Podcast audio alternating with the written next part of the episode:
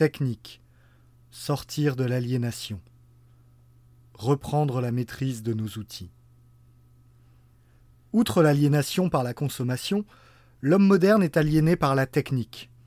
Il passe une part considérable de sa vie éveillée devant les écrans, un processus qui affecte en profondeur sa relation au monde, ses capacités cognitives et ses facultés d'attention.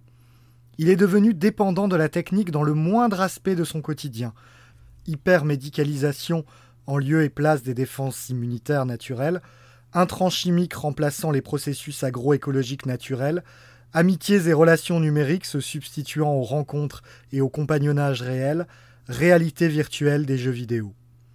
La facilité offerte par la technique confère un confort qui, s'il est parfois bénéfique, a mené sur le temps long à un rejet de plus en plus marqué de tout ce qui exige un effort. La dépendance vire vite à l'addiction, de sorte que l'homme n'apparaît de plus en plus souvent que comme un jouet de la technique, un matériau transformé en profondeur sans en avoir conscience par la technique.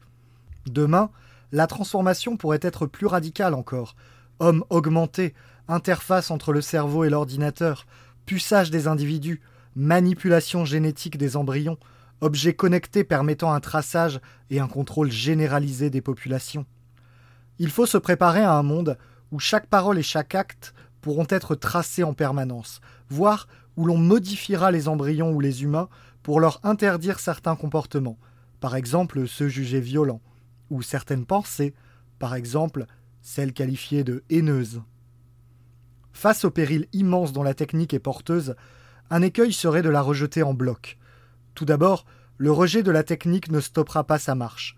Celle-ci obéit à une dynamique propre, tout ce qui est techniquement faisable sera tôt ou tard réalisé et nous affectera inévitablement. En outre, si les Européens rejettent en bloc la technique tandis que d'autres continuent à la développer, nous perdrons tôt ou tard en puissance et en indépendance. Qu'on le veuille ou non, la puissance d'un peuple et sa capacité à exister de manière autonome dépendent étroitement des techniques qu'il maîtrise.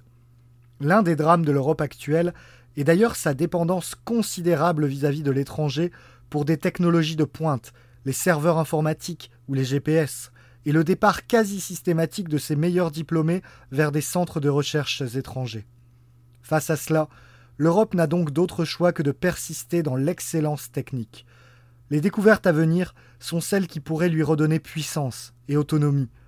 Une telle recherche ne doit pas tant être tournée vers des fins privées comme la production de nouveaux biens de consommation pour la grande masse, que vers des fins publiques comme la production d'énergie permettant une réduction de la dépendance pétrolière, des technologies militaires de pointe, des infrastructures stratégiques. Si la technique ne doit pas être rejetée, il est néanmoins impératif de la dépasser, de refuser d'être asservi à elle et de pouvoir s'abstraire de tous les effets négatifs qu'elle induit sur nos facultés, sur notre intelligence, notre psychisme. Cela suppose la possibilité d'une déconnexion consciente.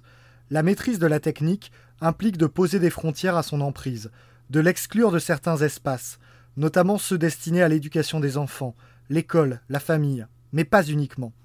Cette capacité à la déconnexion par rapport au monde des écrans et des réseaux sera demain la marque des individualités libres. La relation de notre âme à la technique doit demeurer souveraine. Cela implique de réaffirmer que d'autres modes de pensée sont plus profonds et supérieurs au seul langage technique, ceux qui nous donnent du sens, et véhicule un héritage. En aucun cas le monde ne peut se réduire à un seul fond objectif, calculable, rationalisable, exploitable. Il est absurde de valoriser positivement toute innovation simplement parce qu'elle est nouvelle. La question des fins bonnes, du bien commun, est antérieure et supérieure à toute question technique. C'est pourquoi un gouvernement d'ingénieurs ou de médecins est un contresens. Un gouvernement doit toujours placer le politique au sommet.